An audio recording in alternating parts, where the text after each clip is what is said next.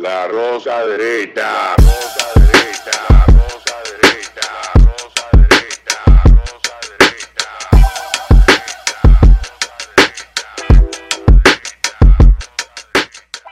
Este programa contiene tres personajes únicos y vulgares. Sus opiniones son totalmente individuales y ofensivas y debido a su contenido todos lo deben ver.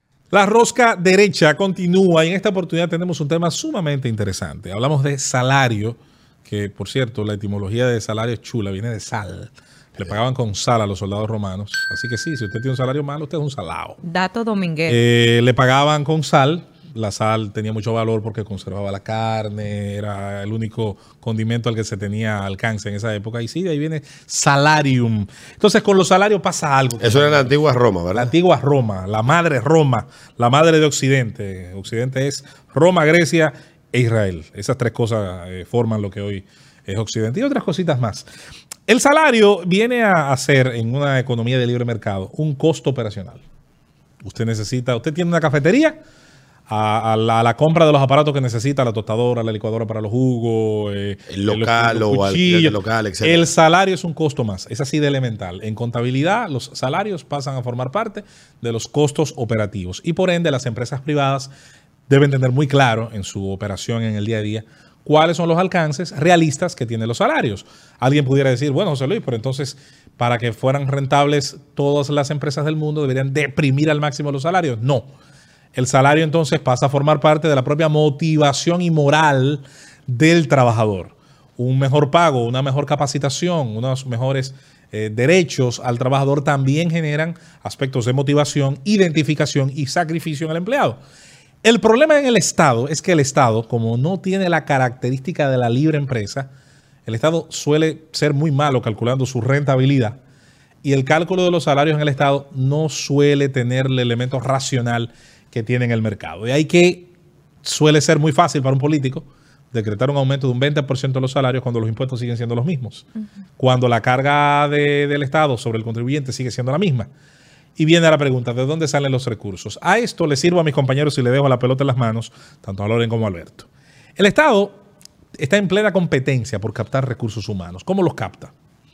Lastimosamente, en países como los nuestros, la piñata electoral arrastras a los compañeros. Ahora, para puestos El Estado en países como el nuestro es un botín. es un botín de guerra. Ganamos la guerra, me toca este pedazo a mí, la isla. Cabrito para ti, Pedernales para, para, para, para Loren, para mí Asua. Bueno, en el caso de ciertos puestos, por más política que se quiera hacer, se necesita gente capacitada. Hay puestos en la gobernanza que necesitan de una capacidad técnica, académica, eh, profesional y mejor todavía de una experiencia en los temas que son los campos regulatorios. La regulación, la regulación es muy delicada. Y si llamamos dentro de la regulación la más delicada de toda la financiera, el que regula finanzas tiene que negociar con gente que gana muy bien y que representa grandes poderes económicos.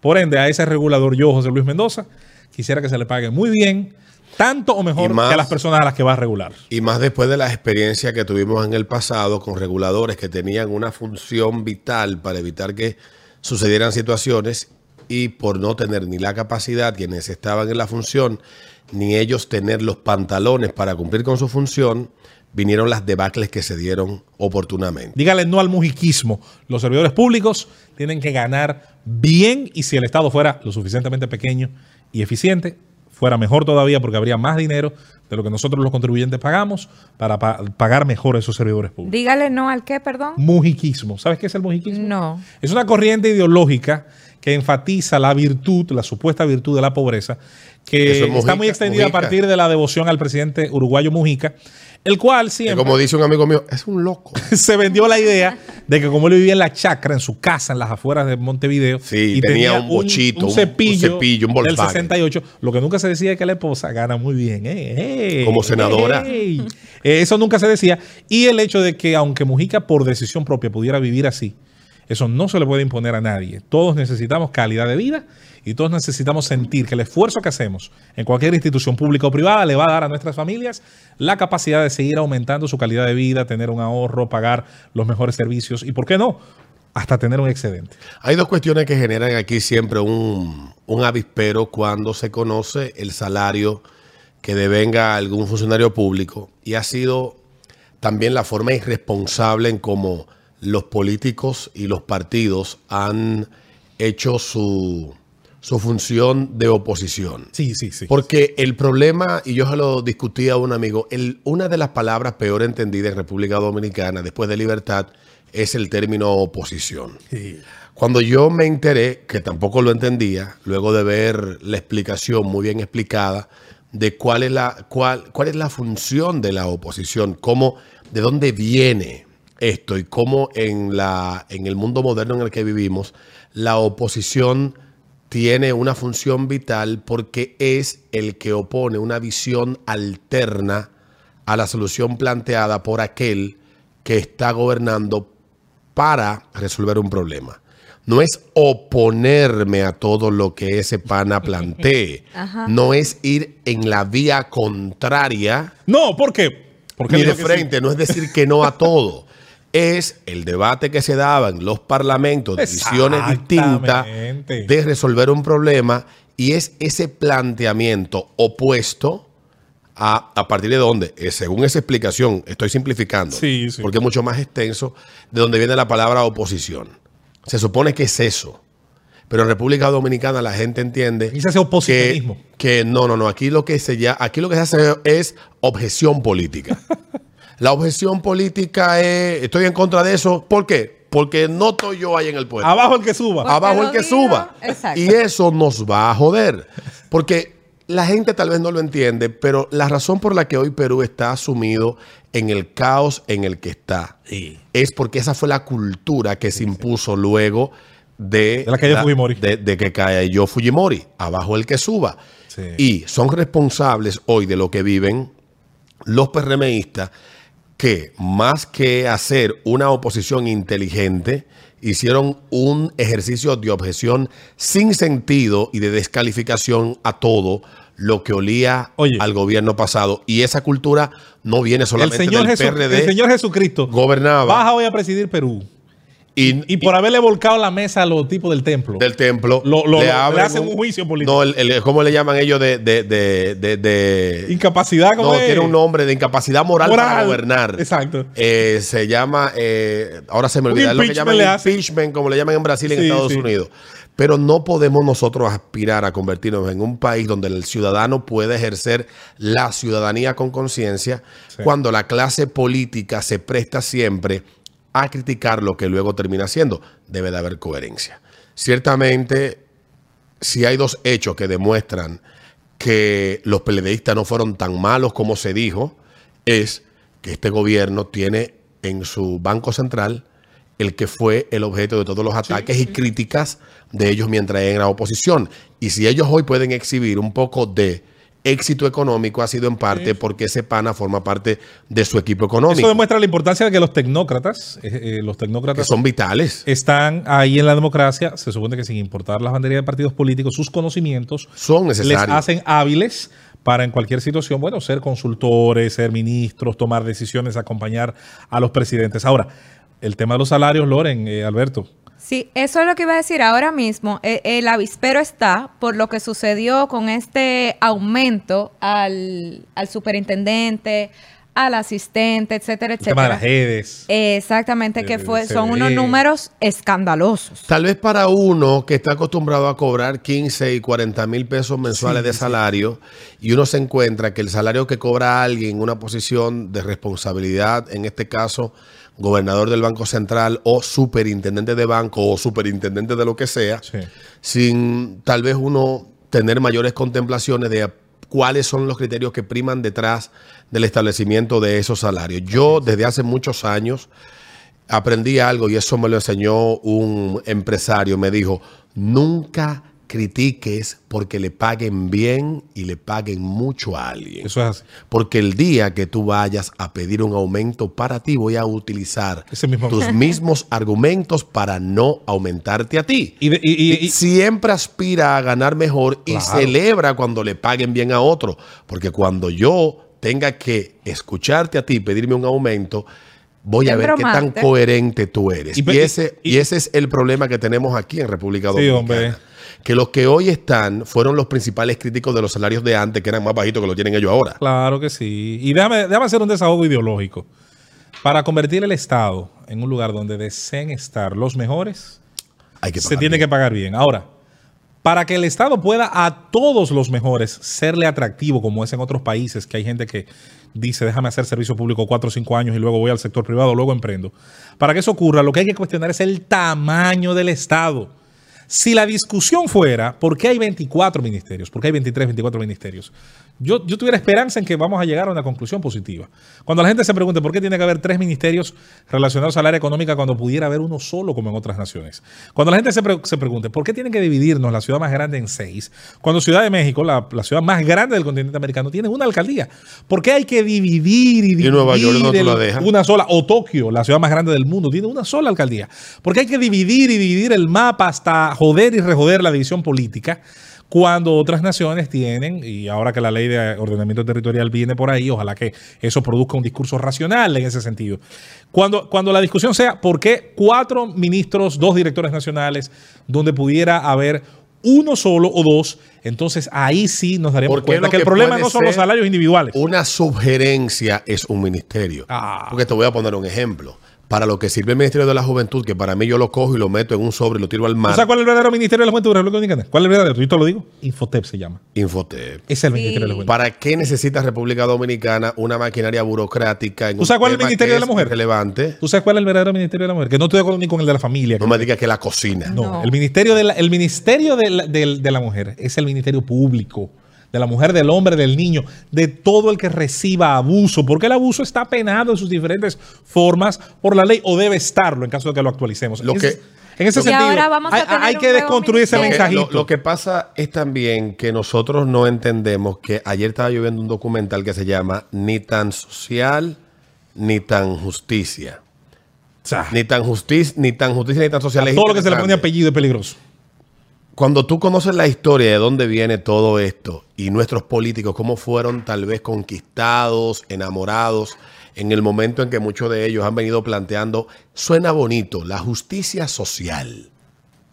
Claro. Suena hermosísimo. Justicia, Y, y para que la gente entienda qué es lo que es la justicia social, es básicamente que si yo me mato como un burro y me gano 10 mil pesos o me gano mil, el gobierno viene y se queda con 28 o con el 15 o con el 12 o con el 10 o con el 5 y entonces aquel que se ganó 3 o se ganó 2 va y le da algo o le, o le financia algo. Es básicamente la lógica explicado de una manera La, la sencilla compensación. es la compensación, que podemos discutir si es justa o no. Yo creo que no es justo, pero en el caso de lo que tú planteas del tamaño del Estado y por qué en sociedades como la nuestra la gente no ve al Estado como un servidor, sino como un lugar a donde tú vas El a problema es el tamaño de la nómina, no que un individuo con capacidad dirija una institución que es neurálgica, que, supe- que, que supervisa los comportamientos, el, el- el- el trasiego diario de servicios financieros con los ciudadanos de a pie. El Estado, su problema es su tamaño masivo, su diseño, el laberinto burocrático que se ha creado, la alta ineficiencia. Y sobre todo, lo decíamos, el concepto de botín de guerra en un país donde no se sabe si son 600 mil que trabajan, no se sabe si son 700 mil, si es un millón. Cuando tú sacas cuenta, salarios públicos más pensiones, más igualas, luego el tamaño de, de- de que tiene la economía estatal con los suplidores. Señores, son millones de dominicanos que directamente dependen del Estado. Solo por citarte un ¿Y caso. quién lo opera el Estado? Un político. Un caso de, Claro. de- que ayer yo le planteaba a mis amigos del PLD, gracias a todos aquellos que me endilgan eh, ser PLDista. No hay nada de malo en ser PLDista. El PLD es uno, creo yo, que uno de los mejores partidos que ha tenido República Dominicana en los últimos no 60 son tantos años. tampoco. ¿Eh? No son tantos. ¿El qué? Todos están entre los mejores y los peores porque no son tantos partidos, digo. Bueno, pero digo de lo es como que ha- cuando tú tienes cuatro de lo que ha muchachos habido, o sea, que tú le dices, tú eres el tercero mejor. porque tú no le estás tirando un piropo ¿cómo, cómo podemos, ¿Cómo podemos medir lo que es bueno o lo que es malo? por sus resultados. por sus resultados. Entonces yo no voy a caer en ese, en esa, en ese chantaje de que el hecho de. Porque déjenme explicarle algo a quienes tal vez no entienden. Yo vengo con la piel de paquidermo. Yo fui Es decir, te, no, te, te puede picar una todo lo que quiera. Porque yo fui PRDista toda mi vida y me acostumbré a siempre perder en las elecciones. Y hice campaña, la campaña más difícil que pudo haberse hecho aquí, con mayor repudio y odio hacia un candidato en favor de él, que fue en el 2004. Y me decían y me voceaban pepeachista. Sí, yo sí, siempre he sido lo que me da la gana, pero yo he visto las cosas de manera objetiva. Tú puedes simpatizar con quien tú quieras, pero el hecho de que tú simpatices o defiendas las cosas que son objetivamente comprobables no te hacen malo. No, Y siem- es no- no- ahí- no siempre elegir es definirse. Eh, a veces Exactamente. entre A y B se elige por diversas razones. Ahora, elegir A y B tampoco es necesariamente. Ni bueno ni malo. Ni una definición y de ti es mismo. Esa discusión maniquea, ese, ese chantaje rastrero que solamente en sociedades pobres ideológicamente como la nuestra se pueden dar, que las personas definan la bonomía, o sea, la, si eres buena o mala persona a partir del color de partido por el que tú votas, eso es irrelevante. Sí. Porque en República Dominicana nadie sabe la idea que defiende, solo defiende un color Mira. o al que le cae bien. Por lo tanto, cuando tú ves a mis amigos PLDistas, que tengo muchos y son brillantes, y creo que es un partido de gente muy inteligente, que muchos de ellos se portaron muy mal, hicieron muchas barbaridades, pero yo no puedo juzgar a todo el colectivo por las acciones de unos cuantos. Cuando tú ves a amigos que en el pasado eran víctimas de lo que hoy están siendo muchos de los del PRM, que lo hicieron también de manera irracional, porque el odio, la frustración y el hambre de, de estar chupando de la teta del Estado lo llevó a destilar toda esa, Ah. Esa es la clave. todo ese veneno, Esa es la clave. verlos a ellos haciendo lo mismo, porque todavía esta Pero la esa fecha, es la clave. Esta es la fecha que todavía pero- muchos PLDistas no asimilan que Pero- perdieron. No, no, ah, mira, aquí hay gente que no sabe ni por qué ganó y gente que no sabe por qué perdió. Ni por qué yo, perdió. Yo repito mucho eso a menudo, Alberto. Tú diste en la, en la- en la clave. Cuando el premio, cuando el premio es tan grande, es tan bondadoso como es la nómina estatal, como son los recursos que el Estado maneja en un país como el nuestro, la gente se va a matar, se va a volver loca. Ahora, cuando el Estado es altamente profesionalizado, donde solamente caben los que están destinados por diseño a estar allí y donde hay una cultura de transparencia y fiscalización que es muy fuerte. Oye, yo incluso les reconozco al estado de bienestar, que no es tal vez la manera favorita que, de la que yo vea el mundo, pero hay que reconocer que los países escandinavos lo- lograron el equilibrio entre tener estados relativamente de cierto tamaño, pero lograron fiscalizar muy bien el rol del Estado, lograron fiscalizar muy bien a sus servidores, que son, por cierto, bastante bien pagos. Y en ese sentido, yo quiero que a la gente no se le olvide eso. Usted paga impuestos directos, indirectos en el consumo. Y se paga impuestos respirando. Pero usted lo está haciendo es para pagar una nómina que usted lleva sobre el hombro. Usted está, está tan acostumbrado como el Atlas a cargarla que usted ya ni cuenta se da.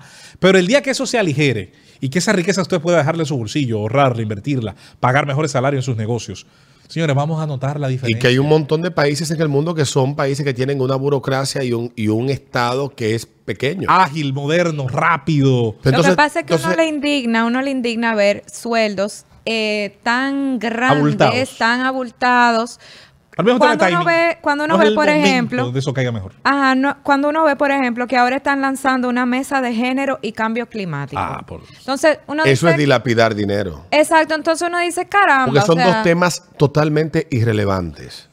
están, están abriendo una mesa de género y cambio climático del Ministerio de la Mujer. Tú hablabas de que hay Sí, no, y, y si demasiado tú te sientas a leer sobre género y cambio climático, cómo el cambio climático afecta y perjudica mayoritariamente a las mujeres en vez de los hombres. Exacto, o por Porque ejemplo, y lo por que, ahí se van con una serie de vainas. Yo me siento, yo me dedico a leer todas esas cosas. De lo, lo que, que- de lo- hablamos el otro día, lo que hablamos el otro día eh, tú y yo de este evento que se dio en el Hotel Catalonia, explicándole a todo este grupo de personas que los feminicidios subieron porque Vino Laje en marzo al del 2021. país eh, eh, de la Eso dijo una, una persona Entonces, que se le paga para eso en la Procuraduría. O sea, Desde el se le- no para eso, sino se le paga un salario público para que diga ese disparate. Exactamente, entonces por eso yo pienso que también es que sube la indignación. No es que uno quiere Sí, sí. que le paguen mal a una persona Se entiende, bien se capacitada. entiende a la perfección. Sino que uno ve estos salarios totalmente abultados, totalmente Sí. En posiciones grandes, innecesarias. eh, posiciones, cuando uno ve que entonces están abriendo una mesa de género y cambio climático, es como que el despilfarro del dinero del contribuyente. Yo te voy a poner a ti un ejemplo de, de este gobierno. Y no lo digo para que mis amigos del PRM, que son muy pocos, porque me odian, si supieran que yo voté por Luis en el 2016, eh, creo que fui, yo tuve en el 35%, pero en el, en el caso de, de- de mis amigos del PRM, ellos, ellos no entienden y tal vez no comprenden. Primero que el Estado es pasajero. Claro, por Y, Dios. o sea, que trabajar en el Estado es pasajero para la mayoría de los que están en los puestos. Y no debería ser así. Debería ser que tú hagas carrera, como dice, como dijo Jorge Luis al principio. Servicio público, que tú te sientas eh, orgulloso. Tú estudies y te formes. Y aquí ha habido la intención de que eso sea así. Sí. De que servir al Estado Lo sea un después. trabajo, un trabajo donde el político que salga a hacer campaña no salga con un botín de empleos para que una parte importante de sus seguidores esté pensando, calculando en qué posición voy a quedar, sino que simplemente este tigre tiene una serie de planteamientos que van a mejorar la forma de vida o va a enfocarse en las cuestiones que impactan directamente en mi vida. No en la posibilidad de yo llevar un currículum a una oficina política, como pasó en el, en el proceso de la transición, que encontraron en, en Montecristi, en un vertedero, cajas y cajas de currículum de compañeros que Claro. tuvieron que ser echados a la basura porque, Exactamente. porque no había forma de tú darle trabajo a miles de personas en una provincia que no tiene la capacidad de asimilar eso. Exacto. Y volviendo al punto de, de lo que decía de los peledeístas y de mis amigos PRMistas, porque no quiero dejarlo perder. Este mismo pataleo se dio en el 2011, se dio una- dos años después, se dio más para adelante, Sí, sí. porque está publicado el Es 8 de cíclico, mayo es cíclico. del 2011. Sueldo bruto del superintendente de bancos es de 825 mil pesos al mes. Esta nota es publicada en el periódico Hoy y dice, el sueldo bruto del superintendente de bancos es de 825 mil pesos al mes. Hasta diciembre del año pasado, el superintendente de banco tenía un sueldo de 717 mil 523 pesos, pero ahora subió a 825 mil 152. El sueldo neto, o sea, con todas las deducciones que le hacen, son 561 mil en ese momento. Y estamos hablando que eso hace 11 años.